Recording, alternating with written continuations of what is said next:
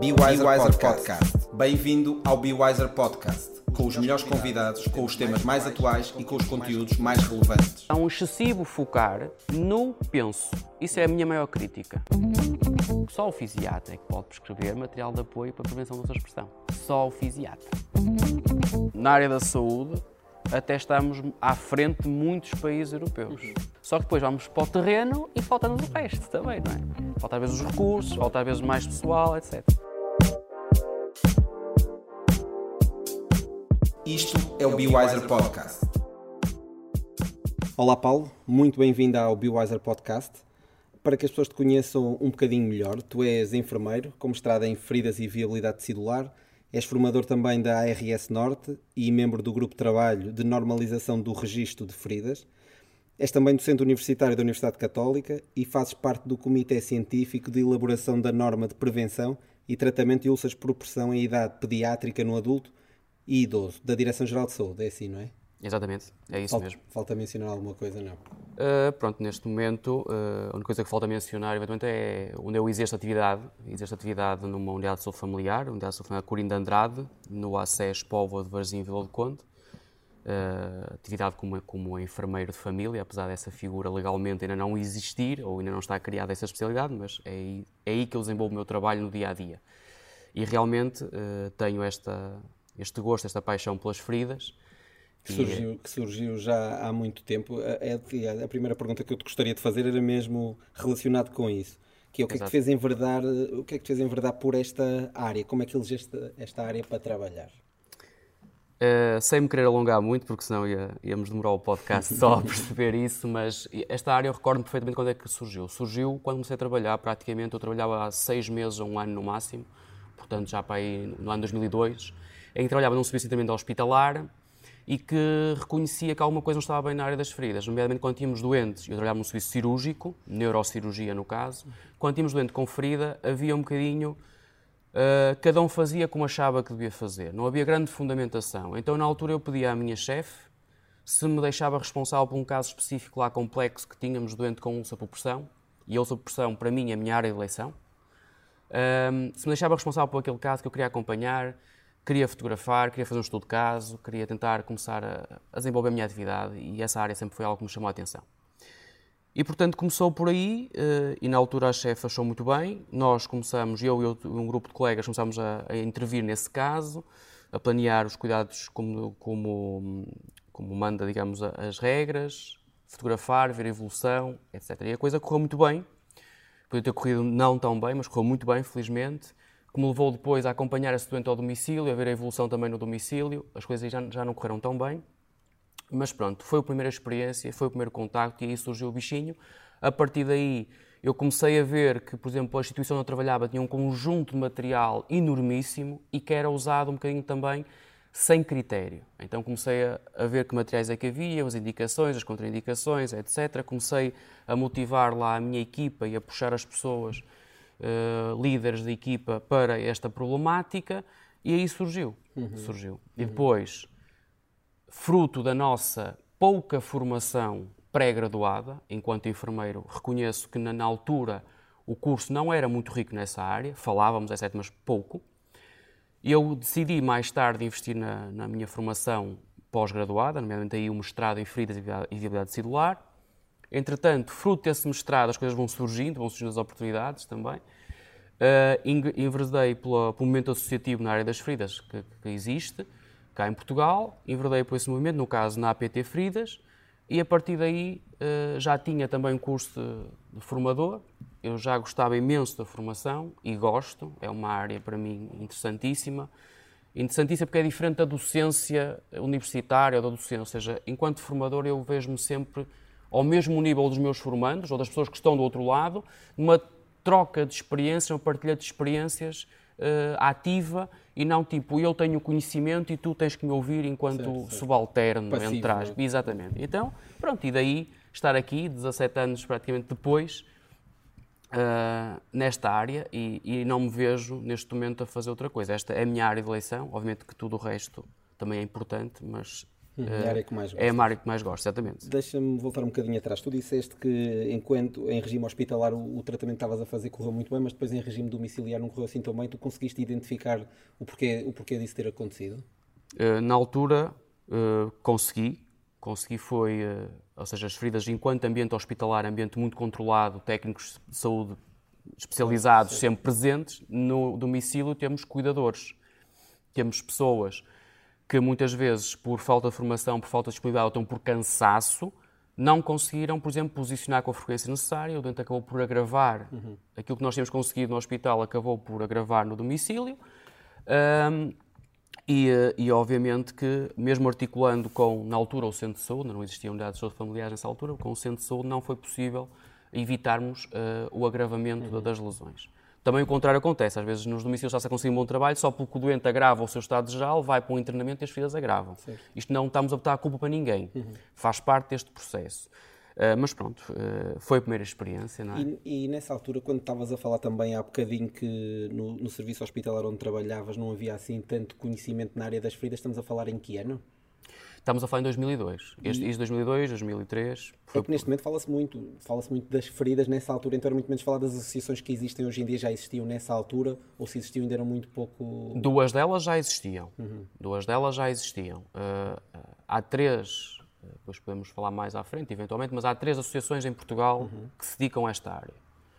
Há a APT Feridas, a Associação de Tratamento de Feridas, existe o Grupo Associativo de Investigação em Feridas, GAIF, e existe também a Elcos Sociedade de Feridas. Essas três são as três grandes associações que desenvolvem trabalho nesta área. Uh, e, portanto... Nessa e, altura já haviam duas, então? Já havia, já havia a APT Feridas, aliás, que vai fazer 20 anos agora em 2018, e, e já havia uh, o GAIF, uhum. o Grupo Associativo de Investigação, Investigação em Feridas. Portanto, esses dois já, já existiam, e, aliás, eu recordo-me do primeiro congresso que fui de feridas. Eu fui a congressos, por exemplo, a Lisboa, do Grupo Associativo de Investigação em Feridas, recordo-me perfeitamente. Recordo-me, por exemplo, aqui no, no, Fórum da Maia, em 98, uh, eh, do, do, congresso da APT Feridas, não era eu aluno. Já, era o primeiro também. Exatamente, ou seja, foi, fomos, fomos uh, foi, foi surgindo isto e depois, obviamente, que uh, a, a, formação mais válida ou o desenvolvimento profissional mais válido é aquele que o profissional sente a necessidade, correto? Ou seja, eu estou numa realidade específica e sinto necessidade certo. de aprofundar o meu conhecimento nesta área específica. Então procuro, procuro. É um bocado aí. E no meu caso as vidas foi assim. Porque estamos à espera que as instituições te mandem claro. ou, ou, digam, pronto, tem interesse, então nós pagamos formação, você vai fazer esta formação pós-graduada ou isto, porque depois a associação vai, a associação, desculpa, a instituição vai tirar partido desse know-how. Infelizmente em Portugal, que eu tenho conhecimento, não há muito essa política. Uhum. Infelizmente não há. Peço. Nós estamos aqui a, a falar um bocadinho de, de, feridas e como quem nos ouve também não são só enfermeiros, genericamente uhum. uh, consegues definir o que é, que é uma ferida e também porque é que há tanta gente envolvida nesta área? Consigo, consigo perfeitamente. O que é uma ferida? Uma ferida, muito, muito sinceramente, é uma solução de continuidade da pele. Estamos a falar de feridas cutâneas apenas. Provavelmente pode haver uma ferida numa mucosa, pode haver uma ferida no, no osso até, num tendão. Pronto. Sempre me fez, desculpa, sempre fez confusão essa definição de solução de continuidade. Eu lembro de andar às voltas a tentar é. perceber o que era. Basicamente, a, a, ferida surge e a pele continua pela lesão. No fundo é okay. isso. É uma solução de continuidade da pele. Isso é uma ferida. Agora, porquê tanta gente envolvida nesta situação? Uh, porque as feridas, maioria delas, felizmente, ao fim de 4, 6 semanas encerram. Mesmo a ferida cirúrgica, uh, é feita uma ferida traumática intencional, é feita uma incisão, é suturado, ao fim de uh, 10, 15, 20 dias retira-se o material de sutura, está tudo bem, espetacular, não há problema nenhum, fica só aquela pequena marca da incisão. Mas muitas delas não, se, não, se, não evoluem desta forma. Não evoluem por diversos fatores, mas e muitas não evoluem, não é só por causa do tratamento que se faz localmente. É porque a pessoa que é portadora da lesão tem um conjunto de problemas de saúde que uhum. levam ao atraso da cicatrização. E, portanto, nós definimos, a nível internacional, que qualquer lesão que não encerre num período de 4 ou 6 semanas será uma ferida com uma cicatrização complexa. Uhum. Ou então, como às vezes se encontra na biografia internacional, hard to heal wounds. Uhum. Portanto, são feridas que requerem uma intervenção mais específica. Okay. E, obviamente, que, que Uh, não por tudo em saúde é trabalho interdisciplinar. Quem ainda não percebeu isso, na minha opinião, está um bocado descontextualizado. Uhum. Não é multidisciplinar, é interdisciplinar. As diversas disciplinas, os diversos profissionais que intervêm no contexto da saúde podem ter uma palavra a dizer e a maioria das vezes têm. Tem. Agora é preciso saber é qual é a nossa área específica de intervenção claro. e onde é que podemos uh, melhorar o, a intervenção da pessoa com ferida ou em riscos em uma ferida, eventualmente. Okay. Falavas aí de, das feridas de cicatrização complexa. Uhum. Uh, a, a, caracterização delas, se tivesses que definir, tem muito a ver então com esse tempo de, cicatrização, Sim. essas 4 a 6 semanas, Sim. e após isso transforma-se em ferida de cicatrização complexa? Poderá se transformar exatamente numa ferida de cicatrização complexa, porque nós estamos pela fisiologia da cicatrização, porque à partida, ao fim de seis semanas, a lesão estará completamente regenerada. Depois há um processo de maturação que se pode alongar um, dois anos, mas pronto, isso já é outra, outra situação. Mas sabemos que a lesão, se tudo correr bem, deverá, e há e vários exemplos, uh, até por tipologia de ferida. Eu sei que se tiver uma queimadura segundo grau superficial, não é tanto a minha praia, mas podemos dar esse exemplo que é o mais fácil de entender, que ao fim de 15 dias deverá estar revitalizada. Se não estiver, é preciso perceber porque se não é segundo grau profundo e se não precisa de intervenção específica, por uhum. exemplo. Há vários, há, há mesmo orientações que definem timings muito precisos e que geralmente se confirmam na clínica que é mesmo assim que é mesmo assim. Um, quais são os principais impactos que uma ferida de cicatrização complexa pode ter, eh, pode ter na pessoa? Uh, o primeiro impacto uh, que, eu, que eu defino é sempre o impacto para a própria pessoa. Vamos supor que uma ferida de cicatrização complexa implica um conjunto de tratamentos. Portanto, logo a pessoa terá que uh, sujeitar uhum. a esse tipo de tratamentos. Independente do contexto onde estiver, terá que se deslocar, terá que gastar o seu tempo para fazer tratamentos. Obviamente que esse custo é o custo para a pessoa. Depois há sempre associado, uh, eventualmente, exudação excessiva, exudação excessiva muitas vezes que deixa um odor e estamos uh, numa altura de calor, por exemplo, as feridas exudam mais certo. e, portanto, muitas pessoas se sentem incomodadas porque a ferida pode estar visível e ver um, um penso repassado causa um impacto visual uhum. muito grande. Uh, depois temos dor associada muitas vezes. Depois, também não nos podemos esquecer o, o custo económico. Obviamente que uma ferida que não cicatriza neste período que falamos já vai acarretar maior custo. Uhum. Uma solução da pele, a pele é a nossa primeira barreira para o exterior, portanto, se tem uma quebra, há uma probabilidade de infecção maior. Portanto, se infecta, vai ter o quê? Vai ter antibióticos, antimicrobianos tópicos, uhum. ou seja, custos para o erário público, para o Sistema Nacional de Saúde. E se a ferida não for corretamente uh, gerida, ou a pessoa corretamente acompanhada, o que é que vai acontecer? Isto prolonga-se durante muito tempo. E ao prolongar-se, temos estes custos pessoais para a pessoa. Se a pessoa for algo dependente, pode implicar uma dinâmica familiar alterada, nomeadamente. Imagina que é o pai de um trabalhador, uma pessoa ativa, e essa pessoa tem que despender o seu tempo, por exemplo, uma consulta para levar o pai ao tratamento, para uh, eventualmente acompanhar uh, em todo este processo, e essa pessoa vai ser um elemento menos produtivo. Eu sei que isto parece ser um bocado. Nós na saúde não estamos muito habituados a falar nisto, mas a verdade é que isto cada vez mais tem que ser contabilizado. Claro, claro Portanto, este impacto, no fundo, é o que nós, a nível internacional, às vezes dizemos que é a carga da ferida, o burden da ferida será isto tudo. Não é, não é só, e é cada vez menos, o tratamento em si, ou só o local da lesão. Há que ver um espectro muito uhum. maior. Não é? Okay. E se um trabalhador ativo pode ter que meter um, um, certo, uma incapacidade temporária para tratar a sua lesão, por exemplo. Portanto, isto tudo acarreta, é tudo um encadear. Daí que é preciso profissionais de saúde, mas cada vez mais eu não vejo com maus olhos, este seja bem trabalhado, termos gestores connosco a perceber o que é que isto implica em termos económicos, em termos de custos, não é? E, e também perceber que, afinal, se eu tiver materiais adequados, eu consigo reduzir o meu tempo de tratamento. Claro. Se eu tiver um plano de intervenção adequado consigo reduzir o meu tempo de tratamento e, no fundo, isso vai dar a, a mais longo prazo um melhores input, resultados. melhores resultados e um input mais positivo, não é? Muito bem. Daí que é preciso esta gente toda, uh, até todos os técnicos de saúde serão importantes para isto. O impacto não é só da pessoa com ferida não, não, de todo. à volta, de toda todo, a gente acaba todo. por ser um bocadinho afetada. É, sem dúvida. Isso eu tenho essa convicção. Eu, eu li também que hum, a Organização Mundial de Saúde considera este problema das feridas complexas uma epidemia escondida. Porquê, é. que, porquê que ela diz que é uma epidemia escondida? É escondida, ou isto já foi dito, se a memória não me falha, em 2008, eh, já vai quase 10 anos, ou já passou os 10 anos. Um, porque a pessoa com feridas geralmente está, está um bocadinho à parte, não é? Pode estar em sua casa. Uhum. Há muita gente que se autocuida, certo. não é? que nem sequer procura ajuda, porque acha normal.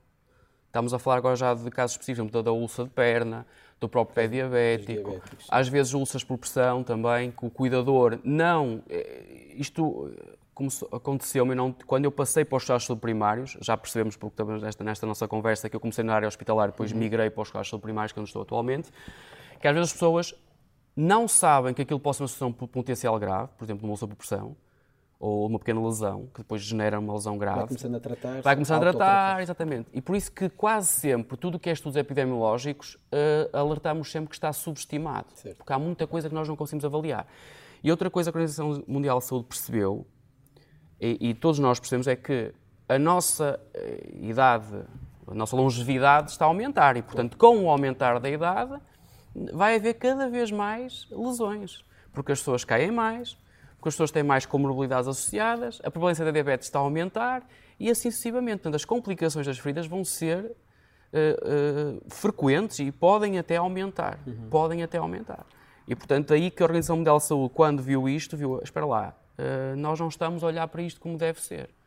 Porque quando eu tenho, por exemplo, se não estou em erro, 2,5 a 3, qualquer coisa, milhões de pessoas no, no, nos Estados Unidos da América com úlceras crónicas, quase um quinto da população portuguesa nos Estados Unidos uhum. tem úlcera crónica, úlcera crónica uh, é muita coisa. E quando eles chegaram à conclusão que cerca, nos países envolvidos, cerca de 2, depende dos dados, 2 a 4% de um orçamento de saúde pode ir só para tratamento de ferida crónica, dizer, espera lá, então isto é capaz de ser importante e nós não estamos a olhar para isto como é, como é devido. Daí ter chamado a epidemia escondida. Sim. Algo que ninguém estava a ver, mas que está lá e que é preciso prestar atenção. E o que é que está a ser feito em relação a isso? Consegues-nos dizer alguma coisa? Há programas a serem implementados lá fora, uhum. na prática? O que é que se está a fazer? E nós mesmo em Portugal, o que é que estamos a fazer? Em Portugal, vamos começar por Portugal, depois talvez uhum. vamos um pouco lá para fora. Uh, em Portugal, começamos, uh, a Direção-Geral da Saúde começou já com alguns, algumas, inicialmente, orientações eh, recordo de 2011 orientações para o pé diabético, estabelecer o que era centros de nível 1, nível 2, nível 3 para de consulta de pé diabético. Um, depois, já, já também temos uh, aquilo que eu, que eu, tive a oportunidade de colaborar com a, a norma de prevenção e tratamento de úlceras por pressão. Uh, também está lá, uh, esse trabalho foi, foi, dinamizado e promovido pela Direção-Geral da Saúde as próprias, eh, se te recordas, aqui há uns anos atrás começou-se a certificar os hospitais, principalmente os hospitais eh, privados e públicos, com a Joint Commission, King's Found, e todos eles obrigavam, por exemplo, a que todos os profissionais tivessem informação na área da prevenção da úlcera por pressão. Porque a prevenção, eh, a úlcera por pressão sempre foi considerado um evento não desejável nas instituições hospitalares. Nós que uma maioria se formam nos hospitais. Pois, e acontecia muito, eu lembro-me, mesmo sendo na área, lembro das pessoas falar, ah, ele vai para o hospital e vai ficar lá cheio de feridas. Exatamente. Muitas vezes são inevitáveis, outras vezes serão evitáveis, mas o que a instituição tinha que fazer é ter políticas ativas de prevenção da úlcera por pressão. E, portanto, desde a certificação, que isto começou-se a falar bastante, okay. especialmente nessa área, úlcera por pressão. Em 2015, uh, uh, houve um despacho ministerial em que, se não estou em erro, vieram lá listados uh, oito ou dez, agora a memória não, não, não tenho bem presente, um, eventos que seria de, de evitar no, no, nos, nos, serviços de saúde. É, o, o, despacho é o Plano Nacional de Segurança dos, dos, dos, Doentes. O seu ponto 7 diz lá a prevenção de úlceras por pressão, por exemplo. E o seu ponto 7 é muito claro, diz que a Direção-Geral de Saúde tinha que fazer uma norma para, na, da prevenção e tratamento da úlcera por pressão na idade adulta, idoso e pediátrica, e as, e as instituições de saúde, do Serviço Nacional de Saúde e com ele convencionado, tinham que ter políticas ativas de prevenção uhum. da úlcera pressão e tinham que fazer a monitorização, ou seja, a monitorização da incidência das instituições reportar à Direção-Geral da Saúde. Também okay. isso já é algo que já se faz. E daí que foram surgindo, por esse país fora, comissões de feridas hospitalares e em contexto de cuidados primários. Eu trabalho num ACES em que temos uma comissão de feridas, por exemplo, em que está responsável por, emanar algumas orientações no sentido da melhor prevenção e tratamento e também de investigação nessa área. Estamos agora a dar os primeiros passos na investigação dessa área, que é algo que também falta bastante. E, portanto, foram surgindo por essas instituições hospitalares comissões de feridas, geralmente alocadas às, às chamadas comissões de segurança e saúde do, dos doentes. Portanto, foram, foram tidas como foram surgindo. Há vários exemplos em Portugal de consultas interdisciplinares de ferida complexa. Por exemplo, o IPO de Lisboa tem uma que até ganhou um prémio internacional recentemente. Aqui o, o Centro Hospitalar São João também tem. Uh, e certamente mais hospitais terão, com certeza, essas comissões. Um, os ACES também foram evoluindo nesse, sentido. Agora, uh, o que é que falta? Pois, eu ia perguntar se as pessoas primeiro têm conhecimento que isso existe e depois se são bem encaminhadas ou se são encaminhadas na altura certa também uhum. para, para essas comissões. Eu penso que ainda não serão corretamente encaminhadas e estão, esses centros são muito fechados na própria instituição. O que é que falta? Pois. Talvez falte um centro de referenciação do doente com ferida complexa. Ou seja, falta alguém só dedicado a isso. Existe uma equipa fixa e existirão consultores. Há alguns exemplos interessantes, por exemplo, aqui também no Norte, que é a nossa realidade, é o que eu conheço melhor também, temos consulta eh, multidisciplinar ou interdisciplinar do pé diabético Hospital Santo António, por exemplo, Centro Hospitalar de Porto, melhor dizendo, que aceita pessoas de todo o país, desde que venha referenciado por um profissional de saúde, com uma carta e vai para. Qual é a limitação? Eles só avaliam lesão trófica do pé. Ou seja, se a pessoa for para prevenção, eles não fazem, não têm, só fazem Sim. mesmo consulta. Recentemente foi criada no, no Hospital uh, Val de Souza, Padre Américo, uma clínica de pé diabético. Ou seja, temos alguns bons exemplos isolados que vão surgindo. Agora, um centro mesmo só dedicado, por exemplo, como existe na Alemanha, na Dinamarca, isso não existe em Portugal, que eu tenha conhecimento, entenda-se. Também existe, por exemplo, nos cuidados primários, no ACES Sintra, uma consulta de pé diabético comunitária só para aquilo, por exemplo, que é excelente, que é excelente, uh, porque a, diabetes é a primeira causa não traumática da amputação de pé. Portanto, só por isso damos o, o, uma relevância importante claro. a essa patologia específica. E, portanto, uh, vão surgindo exemplos e bons exemplos. A nível internacional, além desses centros especializados, como já disse, há serviços de saúde que criaram uh, programas de saúde específico para a ferida crónica. Ou seja, assim como há um Programa Nacional da Hipertensão, de controle do tabagismo, da hipertensão, da obesidade, de, agora do movimento do exercício físico, etc., e existe um programa também só para ferida crónica. Uhum. Se não estou em erro, o Reino Unido é, é o líder nesse aspecto. Ou seja, eles perceberam que o problema é tão grave que criaram feixes de intervenção específicos para a população com ferida crónica. Okay. Portanto, isso eh, é, é uma mais-valia e pode ser que um dia também evoluir, eh, possamos evoluir nesse sentido, no fundo. É? Mas, mas, na realidade, a nossa realidade não está assim tão distante não. dos outros países mais evoluídos ao nível de tratamento de feridas, pelo menos. Não, não está e nós não temos assim qual é a nossa grande diferença entre nós e os países? Primeiro, hum, eu penso que ainda não, ainda não há sensibilidade suficiente dos profissionais de saúde. Uh, acho que não. O doente com ferida crónica é um doente, peço desculpa se for um bocado abusivo, este é um doente de ninguém andam um bocado nos cuidados de saúde diferenciados, os consultores hospitalares, uns na vascular, outros na dermatologia, outros no, no, na cirurgia geral, e depois migram para os cuidados primários com consulta de seguimento hospitalar, e o doente anda cai lá, cai lá, e muitas vezes para a frente e para trás com tratamentos. E depois há um excessivo focar no penso. Isso é a minha maior crítica. É o penso.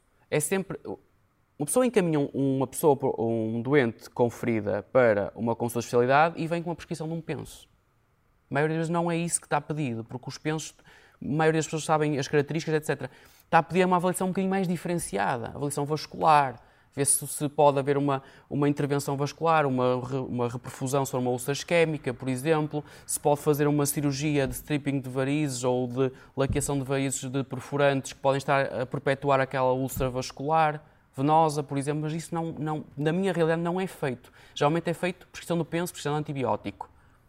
E isso está um bocadinho aquém. Okay. aquém. Estamos a focar muito na, só na lesão. Uhum. Temos que abrir um bocadinho mais o leque, na minha maneira Sim. de ver.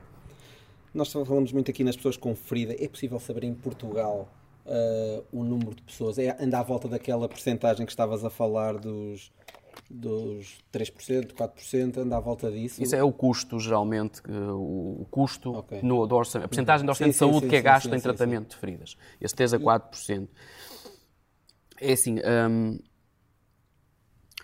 em Portugal o que, no- o que nós sabemos, por um estudo até relativamente recente, eh, uma estimativa, novamente, isto é tudo estimativas, eh, 3,3 pessoas em cada mil têm ferida.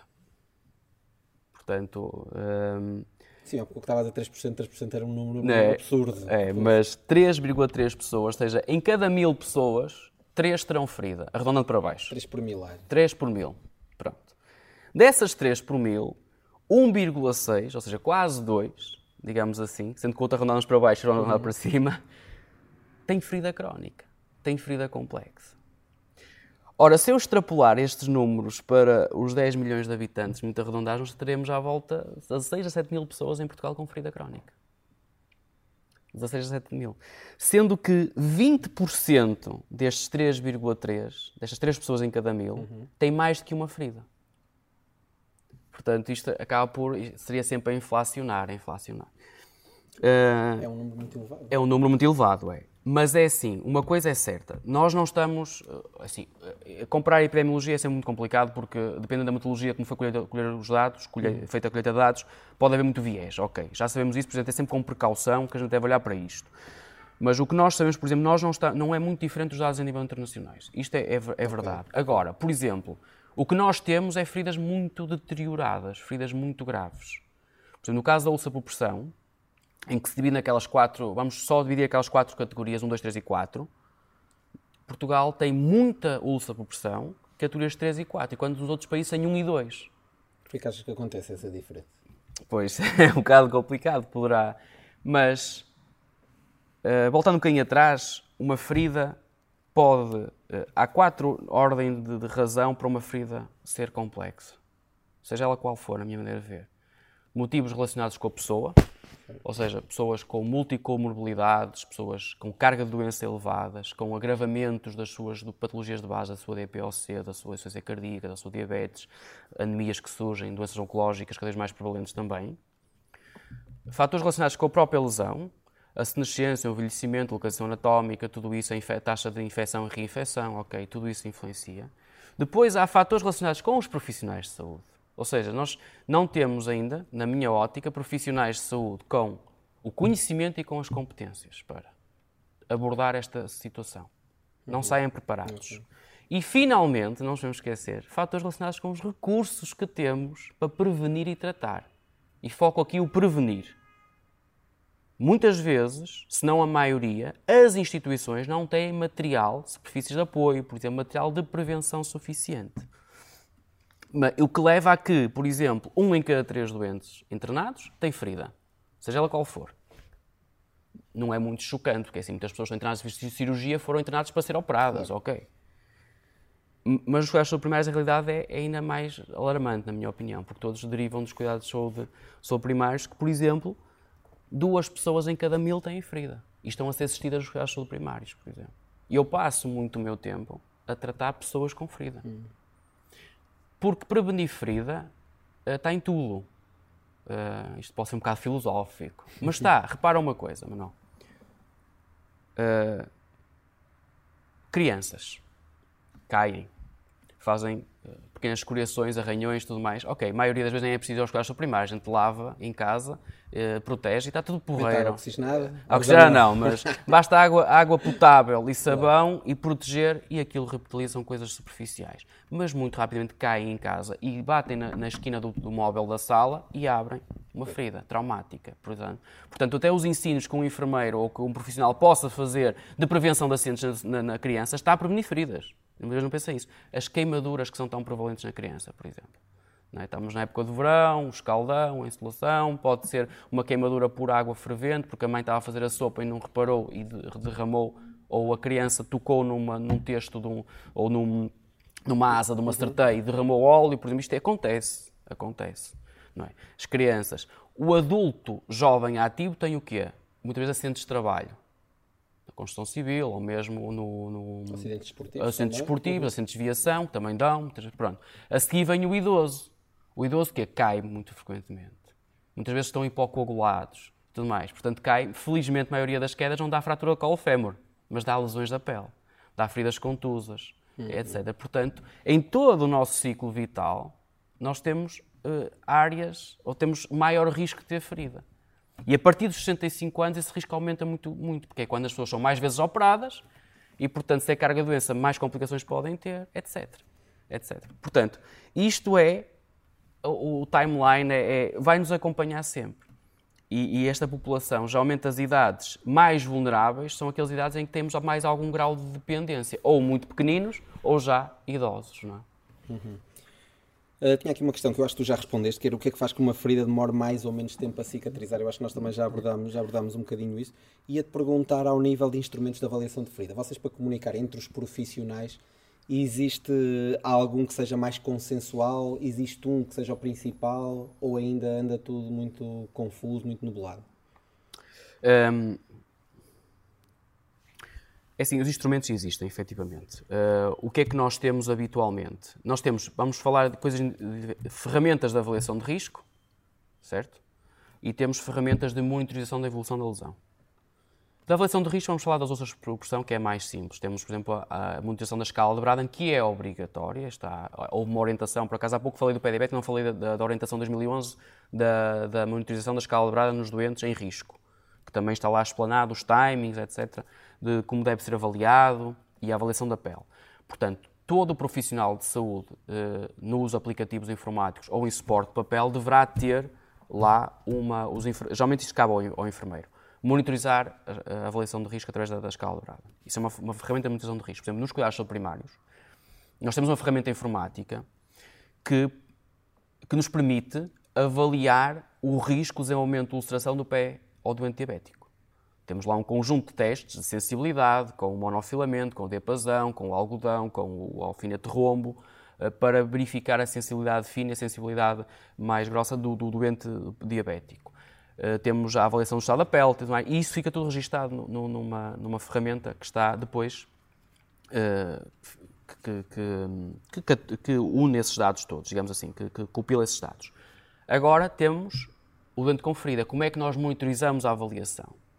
Também existem, existem eh, para Portugal existem três escalas que estão, que estão uh, validadas e que são amplamente aceites. E que são de uso comum, não é? São de uso comum, sim. Existe a escala PUS-PT, esta está um, um, pouco abandonada, talvez por ser um pouco simples, basicamente ela avalia três parâmetros da lesão. A área, comprimento vezes largura, por planimetria simples, um, a exudação e o, o tecido presente da lesão. Três parâmetros muito simples, muito rápida de preencher, intuitiva, não há que enganar. E depois existe uma, que é uma escala, também já está validada, que é a Batten-Jensen, uh, só que o problema dessa escala é que tem 13 itens de avaliação. Uhum. É muito completa.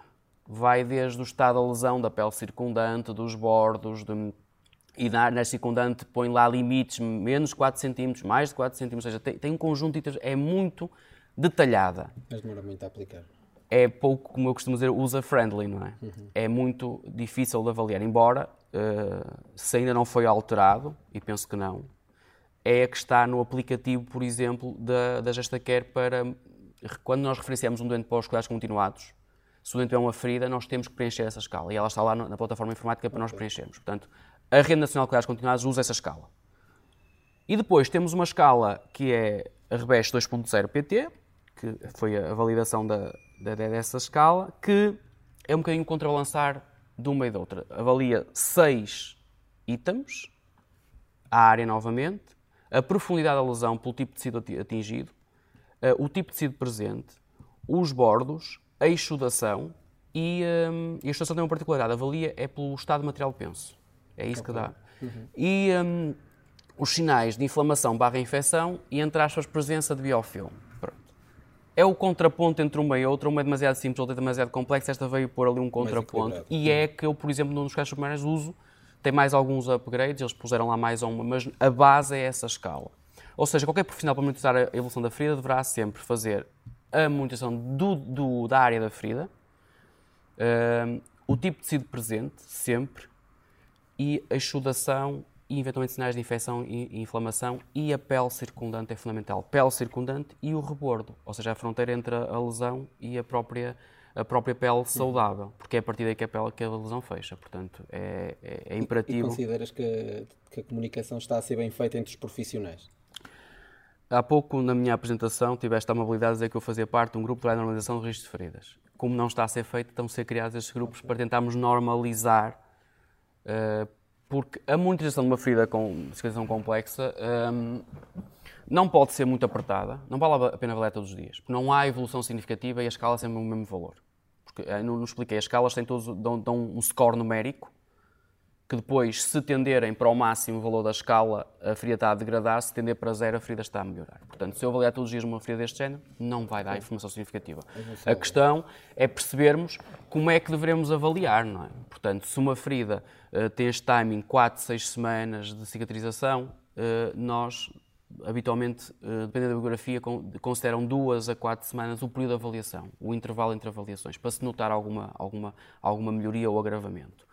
Obviamente que se houver um agravamento súbito, uns sinais de infecção, etc., a pessoa deverá intervir e avaliar, como é óbvio, mas no, de, por, digamos, por imposição, entre aspas, ou por rotina, detesto essa palavra, mas, mas por rotina, não me sai outra agora, um, é duas em duas semanas convém monitorizarmos a evolução da ferida, sim. Okay. E é mais ou menos isso que é consensual.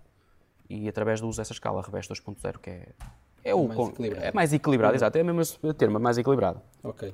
Uh, tu já falaste um bocadinho dos profissionais de saúde e falaste muito dos enfermeiros, mas quais são os profissionais que estão mais diretamente envolvidas, além dos enfermeiros, nesta abordagem à pessoa com ferida?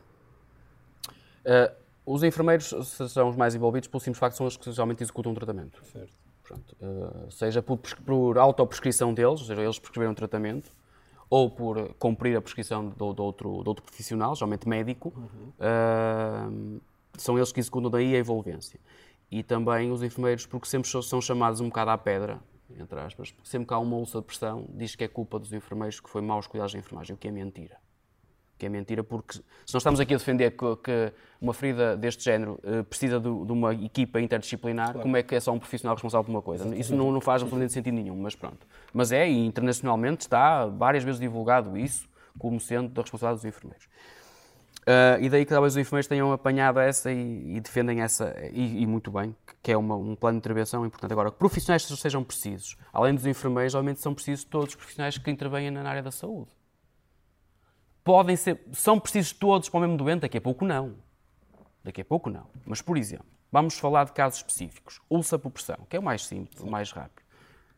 Além do enfermeiro que possa uh, intervir no, no, no tratamento, Pode ser preciso intervenção médica avançada, por exemplo, imagina que é uma moça está com, com um abscesso encapsulado, é preciso um desbridamento agressivo dentro do bloco operatório, pode ser preciso intervenção de um cirurgião, eventualmente cirurgião plástico ou outro, por exemplo. Uh, vamos supor que o doente tem um déficit nutricional, portanto o nutricionista tem que intervir. Uhum. É preciso um médico tem que controlar a dor deste doente. Porque muitas vezes eles não falam e as pessoas acham que não têm dor. Caramba, isso é, não é admissível. É preciso haver médico para intervir na dor, muitas vezes no desbridamento da ferida, na abordagem da ferida local mais avançada, quando é preciso terapias mais avançadas e prescrição de antibióticos ou outras situações, e é preciso um nutricionista para a abordagem. Agora, vamos supor que queremos pôr essa pessoa no, no, em casa. Então é preciso o quê? É preciso assistentes sociais. É preciso ver se há condições, é preciso envolver os profissionais da, da equipa de saúde familiar é preciso envolver, por exemplo, vamos supor que estamos a falar de um traumatizado vertebromuscular, que é muito prevalente as ulcas de pressão, como sabes. Então, uma ulcer de pressão pode impedir a reabilitação, a intervenção do fisioterapeuta, por exemplo. Claro.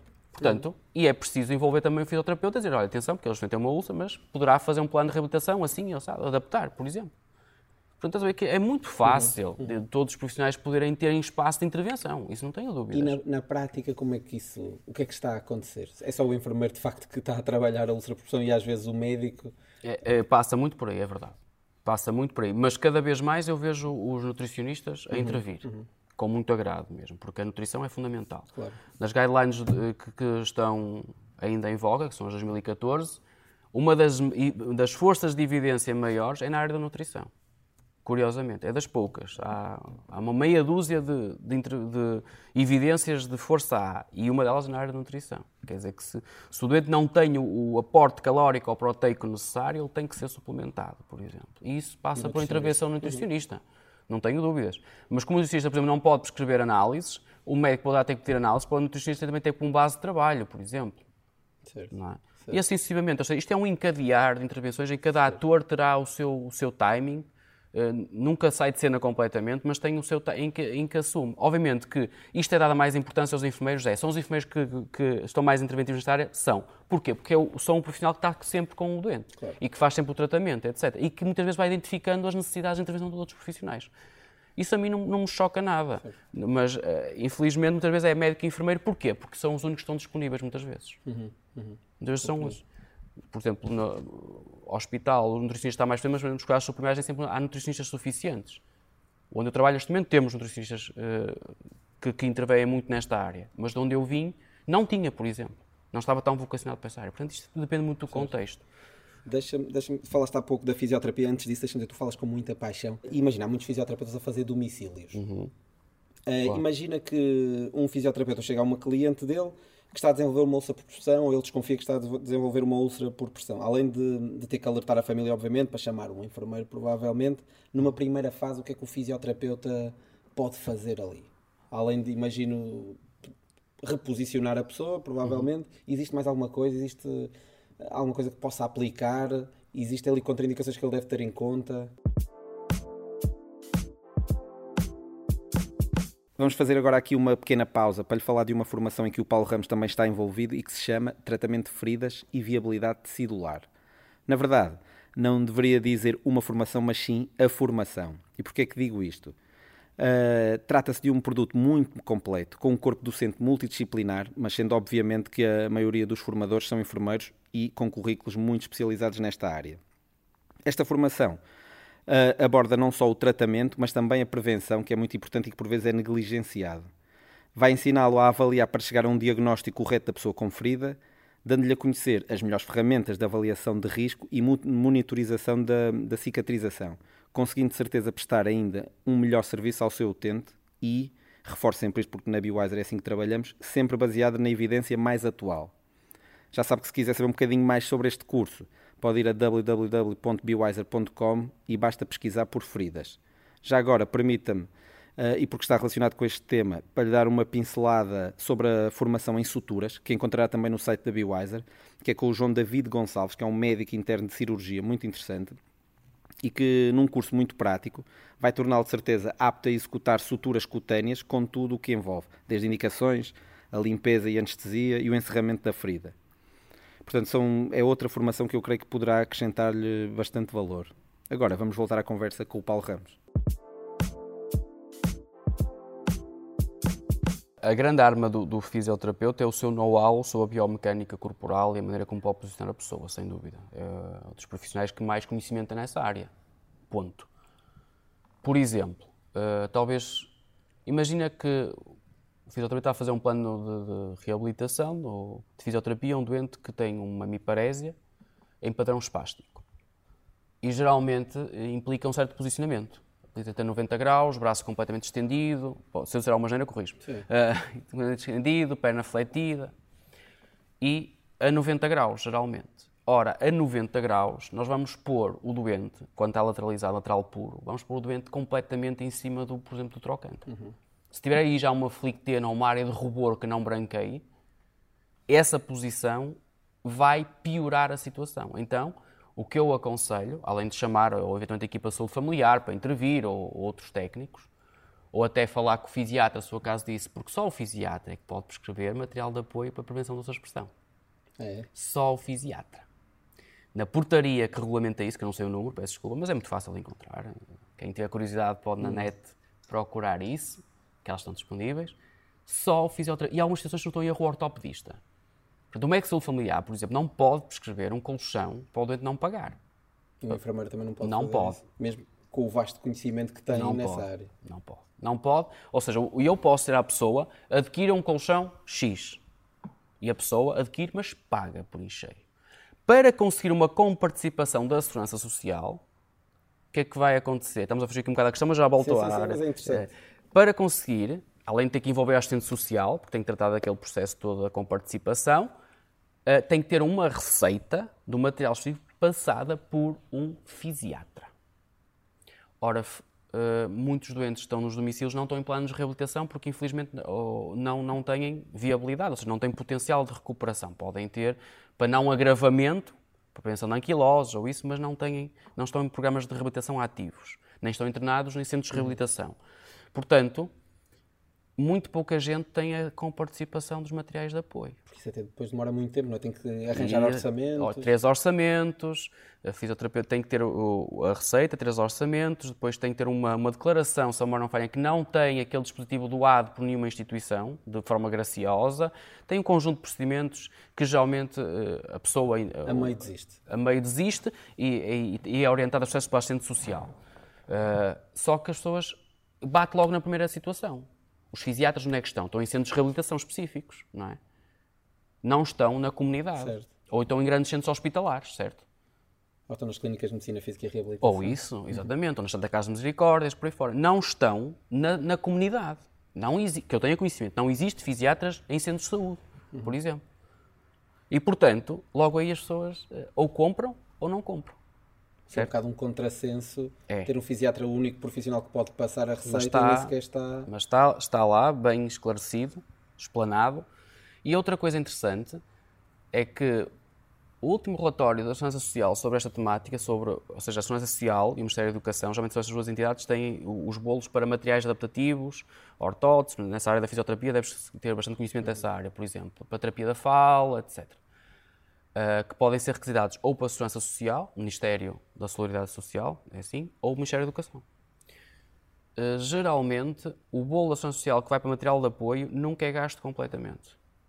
O, o, orçamento que está distrito a isso. Curiosamente. E não é porque as pessoas não precisam. Não precisam. E, de verdade seja dita, o Norte, nesse aspecto, mais uma vez está à frente, é o que gasta, é o que consome mais desse bolo. Porque se formos para aí abaixo, há muita pouca prescrição de material de apoio para esta, para esta área. Certo. E o que é interessante. Voltando à questão. Ao fisioterapeuta, ao fisioterapeuta que vai ao domicílio. Muito bem. Vê que a área está ruborizada ou está com alguma bolha ou o que seja, identifica. O pior sinal de alerta que o fisioterapeuta pode ver é uma zona, parece uma pisadura numa área de apoio. Para, simplificar, uma área quimótica escurecida numa área de apoio. Trocânter, sacro, occipital, omoplatas, ou seja, isso é mau, é mau prognóstico. Já se desenvolveu internamente, não é? Exatamente. Exatamente. Ou seja, se for isso, é realmente importante aliviar de imediato, evitar posicionar a pessoa mesmo para aquele lado. Algumas dessas situações até revertem espontaneamente, mas a maioria abre uma, uma lesão de profundidade indeterminada e vai até o osso, muitas vezes. Portanto, aí temos uma situação grave. Mas se ele tentar isso, o primeiro aspecto que o terapeuta pode fazer é evitar posicionar a pessoa para a área ruborizada, aconselhar a pessoa um, a contactar a equipa de saúde familiar eventualmente. Uh, se ficar só pelo rubor e reverter, não precisa de mais nada. E, obviamente, uma superfície de apoio adequada. Uhum. De espuma específica para prevenção de úlceras por pressão, a pressão alternada, o que a pessoa tiver a possibilidade de adquirir. A maioria das vezes não é o ideal, não é o ideal, mas é o que as pessoas podem adquirir. Existem alguns produtos, normalmente os familiares acabam por perguntar ah, o que é que eu posso comprar, que produtos é que eu posso comprar, quando está numa fase muito inicial, uhum. obviamente. Porque, Sim, não... existem produtos, uh, por exemplo, para as áreas sujeitas a maior pressão, existem produtos específicos que genericamente nós denominamos por ácidos gordos hiperoxigenados, que são para essas áreas específicas, para os rubores, por exemplo, ou para evitar que o rubor se instale. Basicamente o que esse produto faz é aumentar a resistência da pele. Okay. Outra coisa que o fisioterapeuta pode perguntar muito rapidamente à pessoa, ou até se apercebe, uh, está mais parado hoje, parece que tem mais tosse, mais expectoração, anda a comer bem, tem recusado comer, está a urinar menos, por exemplo. Perguntas muito uhum. simples, pode perceber a degradação da pessoa. A pessoa pode estar a iniciar um quadro, por exemplo, uh, uma pessoa idosa, geralmente uma alteração de comportamento, pode ser uma infecção urinária. Uma coisa que se trata relativamente rápido e a pessoa está uh, a decair o seu estado geral, uma, uma, uma, coisa que é relativamente simples de se tratar, por exemplo. Uhum. Não é? Ou seja, fazer. Lá está.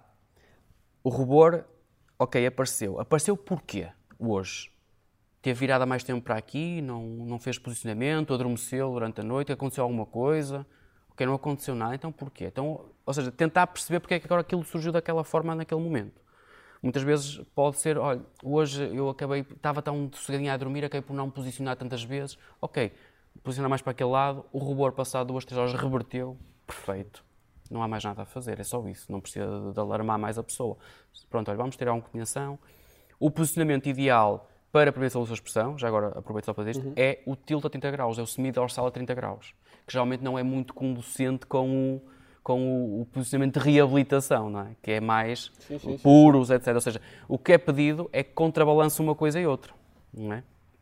Agora, se a pessoa está, por exemplo, com disfagia, não come o suficiente, pode ser um fator de alerta, por exemplo, para chamar um nutricionista, para envolver, okay. eventualmente, se houver possibilidade, pá, no mundo ideal, um terapeuta da fala.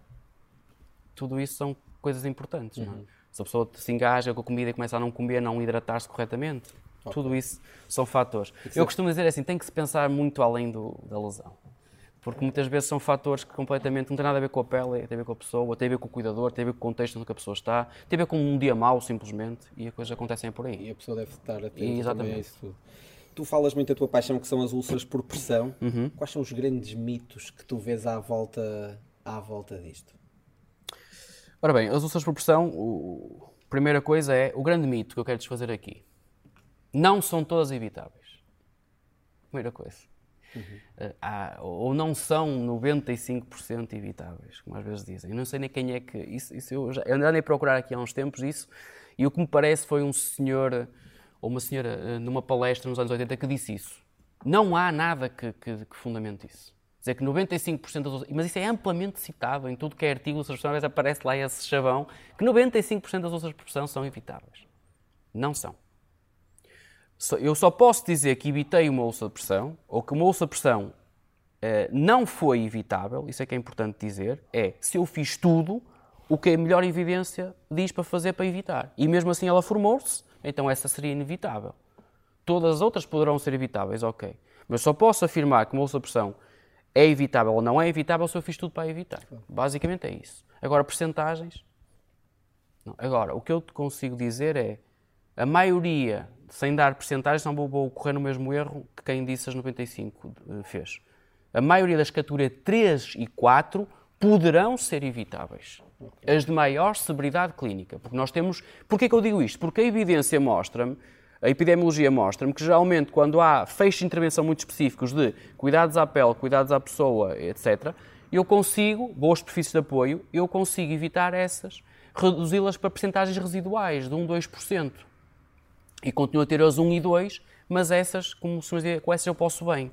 Portanto, o primeiro mito a desfazer é não são todas evitáveis e nem 95 serão evitáveis. Isto é a minha opinião pessoal, a minha uhum. convicção pessoal. Agora, eu posso evitar? Posso. As de maior severidade clínica. Essas eu, eu tenho a convicção que poderão ser evitáveis, porque eu tenho dados epidemiológicos de outros países que conseguiram fazer isso. Conseguiram reduzir para 1, 2% no bolo global no bolo global conseguiram reduzir. Segundo mito, classificação de úlceras por pressão. Uma úlcera por pressão categoria 4 não tem que ser uma 1 primeiro. Ela pode ser categoria 4. Logo, praticamente desde o início. Daí que há pouco tínhamos falar da área equimótica, que pode ser logo uma lesão grave. Ok. Então o que eu quero dizer com isto é que, muitas vezes, essas lesões de tecido profundo, que nós suspeitamos pelo estado da pele e do tecido, do endurecimento, da cor, etc., do calor que a área está extremamente inflamada, evoluem rapidamente para categorias 4. Portanto, e não foram 1, nem 2, nem 3, por exemplo. Foram lesões celulares profundas e depois do tecido necrótico aparecer depois de desviridade são categorias 4. Uhum. Portanto, não tem que passar. O contrário também se aplica. Uma categoria 4 não passa para 3, não passa para 2, não passa para 1. É 4 em granulação, é 4 em epitelização, é 4 encerrada. Ponto. Ok. Ponto. Isso é dois grandes mitos que. que Nós temos a ideia muitas vezes que a úlcera começa da superfície para a profundidade. Não. No caso muitas. No, no, no caso da úlcera de pressão, geralmente as úlceras começam da superfície e afundam, geralmente aí há maus cuidados. Porque se erodiu a superfície, eu tenho a obrigação de intervir logo para não aprofundar. Conseguir ver. E Exatamente. Uhum. Se começa no profundo, geralmente eu não consigo evitar que ela faça uma úlcera da pele.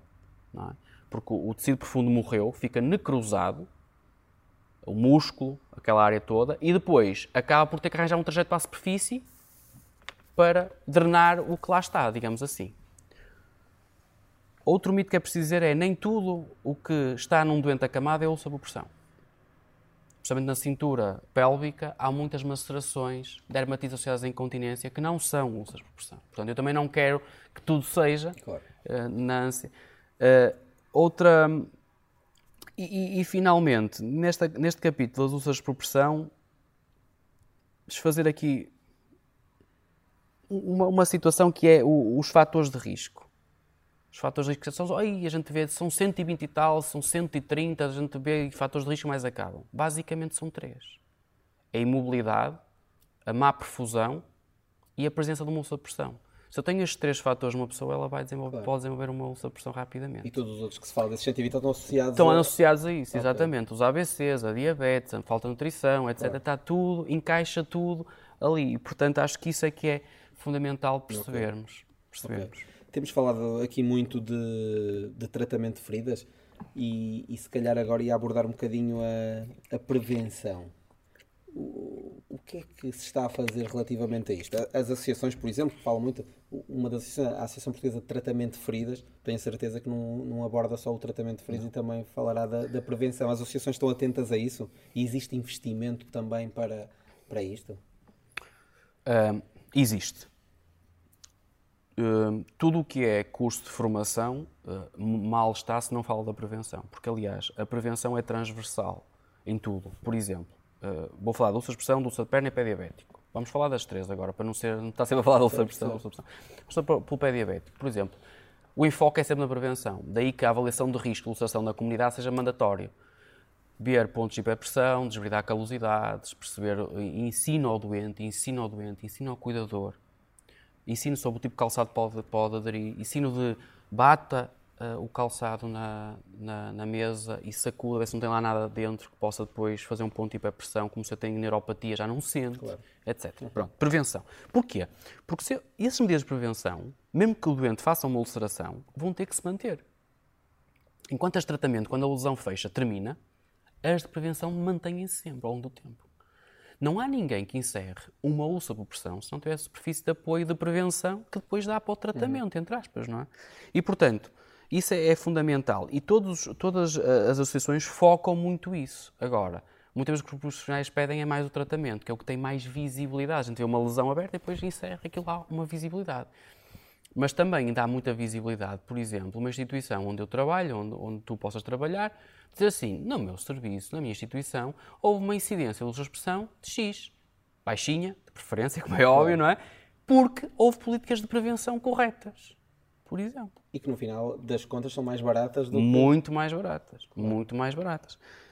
Na ulça de perna, a prevenção passa como para o tratamento, ulça de perna de origem venosa, por compressão. Quando o doente termina o tratamento, tem, deverá usar uma meia de compressão, por exemplo. Na ulceração já falamos, superfícies de apoio que servem para prevenção, mas caso o doente faça uma ulceração, também são fundamentais para o tratamento, para alívio e gestão da, da, da pressão, por exemplo. E sucessivamente, ou seja, a prevenção e o tratamento não podem estar dissociadas. Agora, eh, se nós falhamos na prevenção ainda, eu acredito que estamos a falhar muito na, na prevenção. Uh, existe um dia, já agora publicito, o Dia Internacional Stop às Úlceras de Pressão, que é sempre a terceira quinta-feira do mês de novembro, é um dia internacional promovido pelas pelas organizações internacionais, a EPOAP, Painel Europeu para a Pressão, a NEPOAP, que é o painel norte-americano, e aquela, aquele conjunto de associações ali do cordão do, do Pacífico, a Nova Zelândia, a Austrália, o Japão, promovem este Dia Mundial com iniciativas de sensibilização da opinião pública, uhum. principalmente. Agora falo da associação a qual pertenço, que é a APT Feridas. Nós já fizemos formação a cuidadores, por exemplo. Só que muitas vezes também não, os cuidadores não, não, por indisponibilidade, é, às vezes é difícil aderir. Não têm conhecimento, não têm conhecimento. Exatamente. Também. Já fizemos ações junto de cuidadores uh, para os aspectos fundamentais da prevenção, do posicionamento, dos cuidados à pele e da nutrição, essencialmente.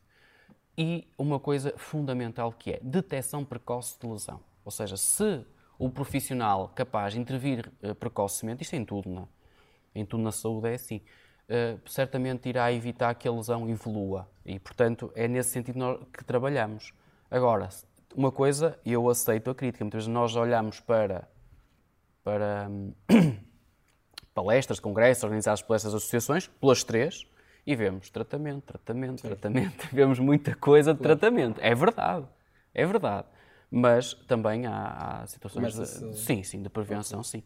Sim, mas a indústria da, da, também do, uma, do penso é muito mais forte que a da prevenção, por exemplo, não é? é claro. É muito mais... Mexe com mais dinheiro. Mexe com mais, é tudo um conjunto de fatores. Claro. Mas mesmo o material de penso entrou pelo capítulo da prevenção, por exemplo. Perfeito. E, portanto, já estamos todos a falar um bocadinho a mesma linguagem. Isso é muito importante. É. Hum, vamos falar aqui um bocadinho, tu estavas a falar da, da prevenção e há pouco referiste as escolas também, os, os- os licenciados, os recém-licenciados. Ah, como é que as escolas de enfermagem, qual é a ideia que tens ah, sobre a abordagem que as escolas estão a fazer ah, às feridas, à- às feridas complexas? Eu sei que, por exemplo, a PT Feridas, que- imagino também que as outras associações façam o mesmo, muitas vezes vão às escolas dar palestras Sim, e sim. sensibilizar os próprios estudantes para isso. Sim. E isso é muito importante, mas tens noção que quando eles saem, saem preparados ou há mais coisas a fazer? Não, haverá muito mais a fazer. Uh, na minha maneira de ver, as escolas têm os currículos francamente fracos na área da, da ferida. Vamos falar assim, do grande bolo da ferida. Falam, sim senhor. Uh, nem sempre, nem sempre uh, com, com as mais recentes orientações, às vezes falam ainda em termos já um bocadinho em desuso, e daí que as associações, muitas vezes, ou profissionais que são considerados de referência no- nesta área, são chamados às escolas para. E geralmente, o que é curioso e a mim me entristece, é que são chamados pelas associações de estudantes ou pelos alunos, não são chamados pelos professores. A mim entristece-me, mas pronto, isso é, vale o que vale. Uh, porque os alunos percebem, quando começam geralmente os estágios, a falta de pá, eu não, não, não, não, não aflorei muito pouco, sei muito pouco disto, e começam a tentar perceber onde é que está. E muitas vezes recebemos pedidos de ajuda para situações concretas, muitas vezes que não, não conseguimos dar a- melhor apoio, mas e daí que muitas vezes nas formações, nos congressos, nos eventos, está muita população recém até aos 30 anos é o nosso grande, grande faixa de pessoas que frequentam cursos e formações e vão aos eventos. Ahm, E há interesse, não é? Há interesse porque interesse, depois ah, resultados. têm resultados. E não, e vêm, e vêm. Para mim, a melhor formação que eu posso ter é aquela que tem uma- um impacto na minha prática clínica. Tudo o resto ah, É po- conhecimento, é é? conhecimento e é importante, ok, nada contra. Em- Mas aquilo que eu depois consigo operacionalizar, é isso que as pessoas procuram atualmente. É alguma coisa que eu possa operacionalizar. Muito rapidamente. Como eu te disse, eu, eu sou formador e, e dou, dou formação. E o melhor feedback que tive até hoje de uma formação que dei, ou que participei, não foi eu só que dei, foi um conjunto de formadores, foi alguém que me contacta via rede social, a dizer assim, a agradecer porque tinha achado o curso muito interessante, e diz-me assim: Este descreve-me um caso e anexa duas fotografias. Esta é a foto antes de eu frequentar o curso e isto é depois de eu aplicar o conhecimento que eu obtive no curso. Uma coisa espetacular. Em dois meses, uma lesão que estava perpetuada já no tempo, mais de 20 anos, consegue ter uma evolução em dois meses que não teve nos últimos 20 anos. Isso para mim dizer, pá, é isto. Claro. Não preciso mais nada. Se as pessoas forem a uma formação ou, e depois conseguirem implementar na prática, acho que não é preciso mais nada. E, e nesta área, quer seja da enfermagem, quer seja na vossa área da fisioterapia, ainda mais, não é? Sim, sim, sim. Ou seja, técnicas de manipulação, de, de- de- mobilização, etc., coisas específicas que as pessoas no, no gabinete conseguem fazer aos doentes e ver o resultado. Quer dizer, que é a melhor coisa que uma pessoa pode querer, não é? Claro, é. É bom para todos. É. É bom para todos. Deixa-me só fazer-te uma. Estamos a entrar já na parte final. Uhum. Uh, quem, quiser, quem quiser saber um bocadinho mais sobre feridas, envolver-se nesta área, os recém-licenciados que às vezes ainda andam à procura da sua paixão dentro da, Uhum. da profissão, como é que eles podem, podem fazer? É, é assim, podem fazer de diversas formas. Eu acho que a primeira coisa que têm que fazer, efetivamente, é procurar formação. Na Bewiser, não é? Na BioWiser, pode ser na BioWiser, pode ser, mas têm que procurar formação, ah, lá Que está, valor, é? que lhes acrescente valor. E ah, isso é importante. Não é estar a fazer formação A, B e C que depois não retiram o sumo. Não que- retiram o sumo, é verdade. E, portanto, tem que ter eh, formação. Uma coisa nós podemos, há uma coisa que nós podemos também tirar da formação. Eu posso querer formação para evoluir academicamente, ter um grau, um título académico, ou posso querer uma formação para a minha prática. São coisas diferentes. Se eu já quero evoluir o meu grau académico, eu tenho que apostar na faculdade. Se eu quero para a minha prática, os meus cursos de formação profissional, sem dúvida que são uma mais-valia. Porque, evidentemente, são dados pelo pessoal que é muito terra a terra E que está na e prática. que está na prática e que sabe o que é preciso e que tem experiência, sabe o que é preciso, identifica os problemas. Pode não ter solução para tudo, mas identifica muito Uhum. rapidamente onde é que precisa intervir. E fala muito terra a terra, mesma a mesma é? linguagem. Agora, não vá, ah, realmente, na abordagem é preciso um modelo conceptual, não sei o quê. Pronto, isso já é outra, outra praia. As duas coisas são importantes.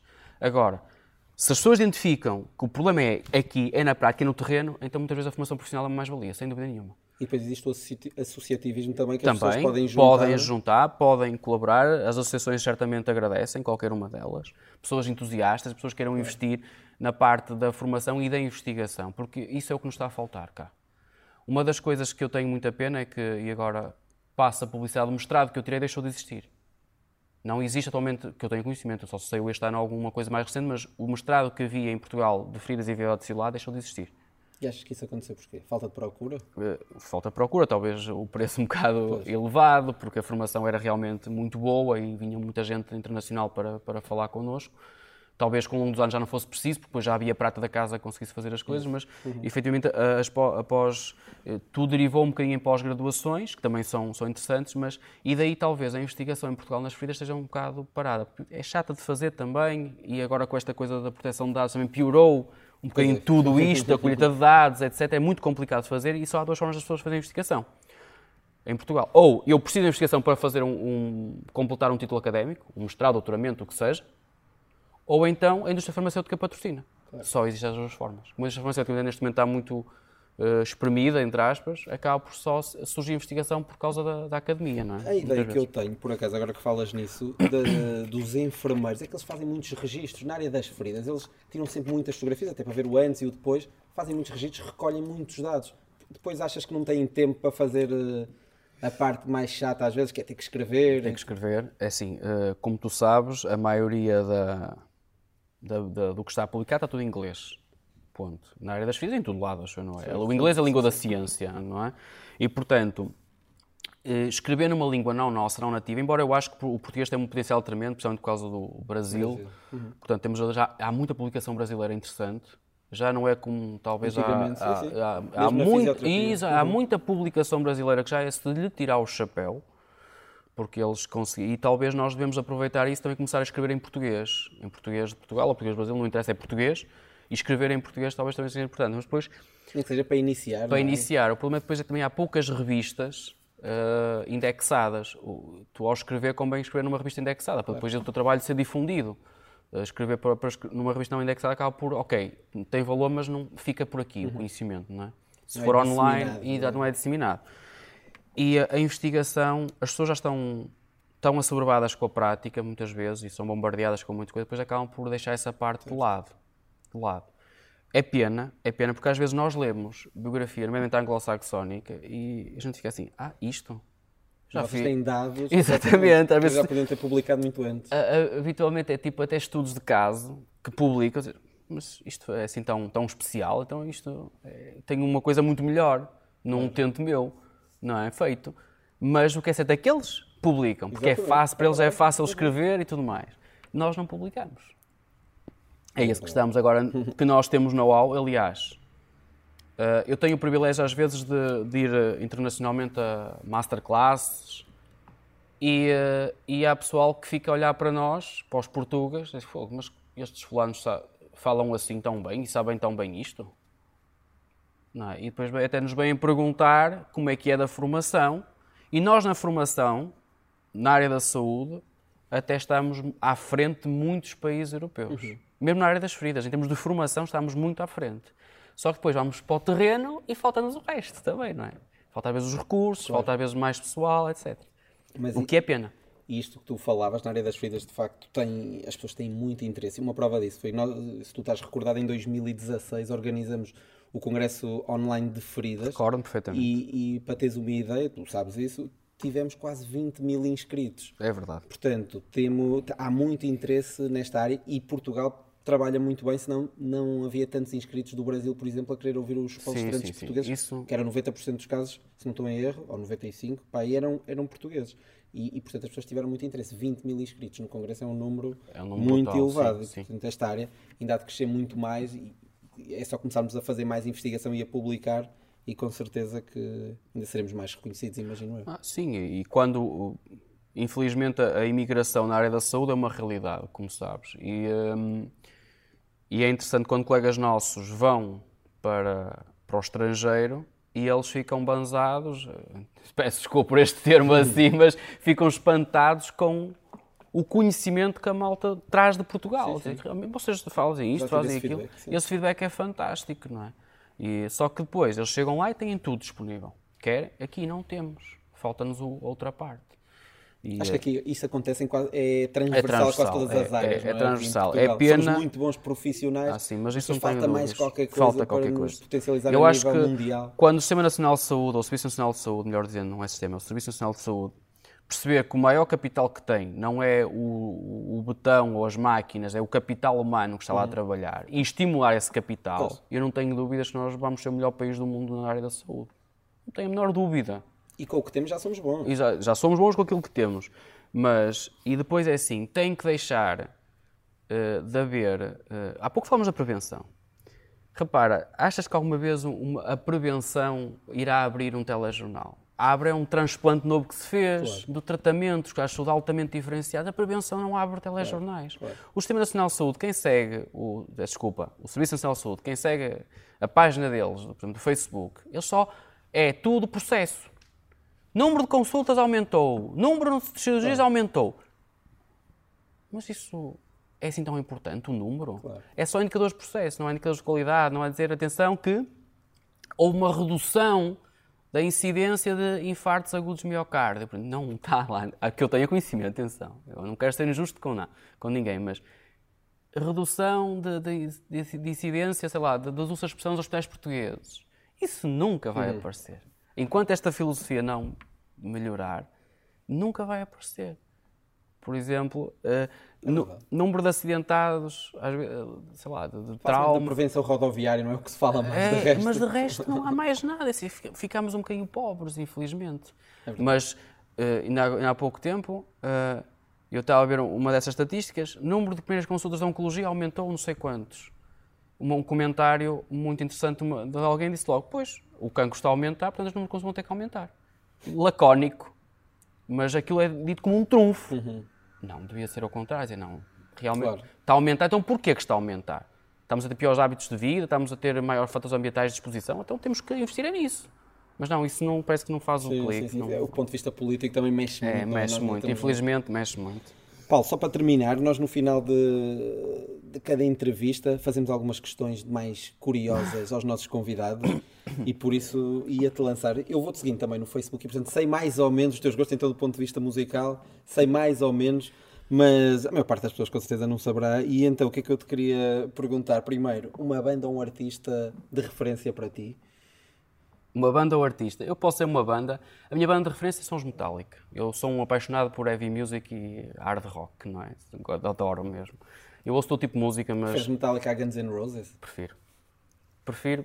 Não, não, não, prefiro. Por acaso prefiro, mas. Uh, a minha banda é essa. O artista que eu atualmente sigo com mais frequência, há dois artistas de, para mim de referência, são fulanos mais da, da, nossa geração. É o Corin Tyler, uh, para quem não conhece por este nome, talvez sei que é o vocalista do Stone Sour ou do Slipknot, por exemplo, mas a versão dele guitarra e homem só, uhum. que é fantástico, é uma coisa espetacular. E o Aaron Lewis também, que é também na versão guitarra e ele só, acústica, completamente acústica. São duas vozes, na minha opinião. E o Aaron Lewis está lá em... é... é do vocalista do Stained também é uma, uma banda de no metal mais recente, uh, mas quando ele fica sozinho a ler guitarra, aquilo ganha outra, outra perspectiva. É magia. é magia mesmo, completamente, completamente. Eu, eu adoro, devoro completamente tudo e está sempre a rodar, porque gosto mesmo. São do, dois artistas de, de referência para mim. E consegues identificar uma música que tu esta, esta é difícil, esta é difícil. Pois, existem muitas. Existem muitas, mas... Tens duas ou três, então se preferires, mas... Não, mas a, a música me marcou. E, e, marcou porque eu ouvi e vi o videoclipe. E normalmente passa por, pela minha banda favorita, que são os Metallica, uhum. não é? E há pouco tempo estive lá a vê-los lá embaixo no, no, no Meio Arena, não sei se voltam cá a Portugal. Meio Arena, não, Altice Arena agora, uhum. não Uh, não sei se voltam mais uma vez a Portugal, mas espero que sim, que sempre que voltarem lá estarei. A música para mim, a One deles, é, é uma música fora do, fora, completamente fora do, do, do, normal. É uma coisa arrebatadora para mim. É do álbum Unjustice for All. É o primeiro álbum que eles fizeram após a morte do, do baixista deles, o Cliff Burton, que morreu tragicamente numa, numa, numa turnê europeia. Eles funcionam na Dinamarca, no centro de autocarro. Uhum, eu lembro de ouvir uh, e, uh, e pronto. E esse, na minha opinião, foi o álbum a seguir à morte dele e foi um álbum fantástico. E, e essa música então está tá fora de normal, completamente. E relativamente à literatura, qual foi o livro que tu mais ofereceste, sabes? Mais ofereci? A autora que eu mais ofereci foi Isabel Allende. Uhum. Agora, assim, o livro, o título, agora... O e livro... um livro que tenha marcado de alguma forma e porquê é que te marcou, se pudermos saber, porque, ou porque é que esse livro te marcou, uh, consegues identificar algum? É assim, completamente fora consigo identificar um, uma série de livros que toda a gente conhece, que é o Lord of the Rings, O Senhor dos uhum. Anéis. E eu li-os, eu devorei-os completamente. Quando descobri, que eu andava cego, não descobri, e li depois tudo o resto. O Lord of the Rings é, é, é só... São três livros, mas depois existe o Hobbit, também é um filme, como é conhecido, depois existe o Silmarillion, existem os Contos da Terra-média e outras histórias, existe todo um, o, o, o, o, universo Tolkien que ele criou da Terra-média. E eu, por acaso, depois devorei aquilo tudo. Interessante, depois, ao, ler alguns, ao, ver, ao ver alguns documentários que ele, na altura, inspirou-se na, na, na ascensão do Hitler para uhum. fazer aquela obra que o Sauron seria o Hitler e por aí fora, e eu para mim achei aquilo interessantíssimo. A imaginação daquele senhor é, deve ser alguma coisa inigualável, só pode, aquilo é está de uma, de uma É porque ele depois cria as culturas, cria a escrita para essa cultura, cria os mitos sim, daquela. Sim, sim, ele inspirou-se em vários nos celtas, em várias uh, mitologias também europeias, etc. Mas aquilo para mim está, está, está numa complexidade tremenda também. E os filmes também, um filme de referência para ter à volta também de Sim, um filme. Livros. Um filme. Os filmes uh, associados aos livros também estão bons, mas por acaso o meu filme, ou os meus filmes de referência não é nenhum desses. É num estilo completamente diferente. O, o para mim, o filme de referência, uh, um dos meus filmes que eu vi até hoje, é o Amores Perros. É Amor Cão, uhum. Amor Cão, ou por aí. Que é de um, um, cineasta que toda a gente conhece atualmente, que é o Alejandro González Iñárritu uh, que entanto ficou bastante famoso com o The Birdman e o Babel, que são dois filmes tremendos também. Mas quem tiver curiosidade, vá ver esse filme. Uh, aviso já que tem que ter tempo, porque é duas horas e meia de filme, e tem que estar muito colado à televisão e tem que ter uh, bastante estofo para aguentar aquilo. Porque ele é de uma violência hum. gráfica e de, um, de, uma intensidade de história que, na minha opinião, é difícil de, de ver. Mas eu, quando vi o filme, até te conto como é que eu o vi a primeira vez. Eu já ouvi entretanto. Havia umas jornadas que era Cinema e Saúde na Biblioteca Almeida Garreta, aqui no Porto. E na altura foi-se falar de amputações. E no filme há uma situação em que há uma, uma situação que é, que é uma pessoa é amputada. Então, lá está, também tem feridas no fundo. e, um, e na altura, ou era um, foi um médico que introduziu o tema, introduziu e fazia a ponto para o filme. E, e ele disse que o filme ia ser bastante intenso, não é? Já disse, é. Eu fiquei colado autenticamente. Eu não consegui processar a tamanha informação que eu tenho. Fiquei completamente extasiado com o filme. Até hoje não houve mais nenhum filme que eu ficasse assim. Tiveste que rever outra Tive vez? Tive que rever e rever, já o revi duas ou três vezes. É de uma intensidade brutal. Aconselho a quem, a quem uhum. gostar mesmo, quem, quem gostar mesmo conhece o filme. Quem for cinéfilo conhece o filme, porque o filme é uma referência. Sim, sim, sim, Ganhou vários. É, é. E para mim. E, é. e para terminar, ia-te pedir uma, uma aplicação que tu utilizes e que, que não dispenses.